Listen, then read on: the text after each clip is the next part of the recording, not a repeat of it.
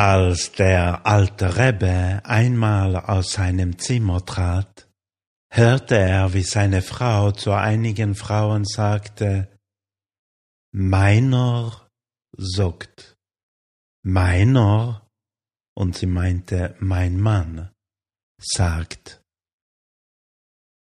Als der Rebbe dies hörte, sagte er zu seiner Frau, durch eine Mitzwe bin ich deiner, durch das Gebot des Heiratens. Wie fest gehöre ich dann mit vielen Mitzwes zu Gott? Mit Mitzwes, wie viel ist man dem Eberstens? Und mit diesen Worten blieb er konzentriert stehen. Als er daraus erwachte, sagte er, dass die Fähigkeit aus sich herauszugehen und Göttlichkeit zu sehen, das, was wir selbst Transzendenz nennen, von den Frauen ermöglicht wird. Und er zitierte den Satz aus Shir Hashirim, Ze'enno ore enno benois Zion. Geht hinaus und schaut, Töchter Zions, aus sich herausgehen und Göttlichkeit zu erleben, ist nur durch Benois Zion, die Töchter Zions, möglich. Und dann fügte er hinzu, Le Osid Lovoi wird sein Eich Israel a Teres Beiler.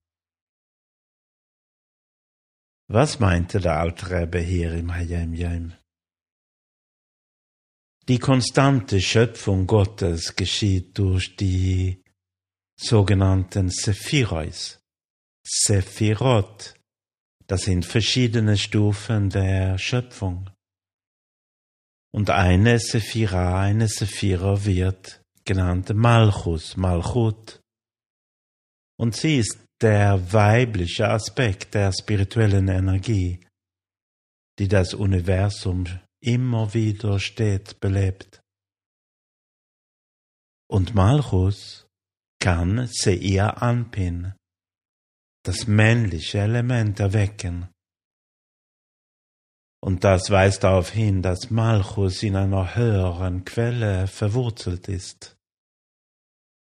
In der heutigen Welt dominiert das männliche Element, Seir Anpin. Aber wenn Moschiach kommt, wird das weibliche Element, Malchus, vorherrschen, Ateras Beiler.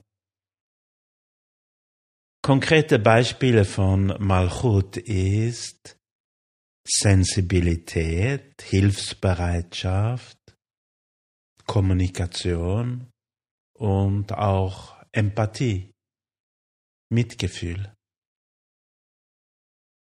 Mein Gedanke für heute könnte sein, wie kann ich schon heute Malchus in die Welt bringen?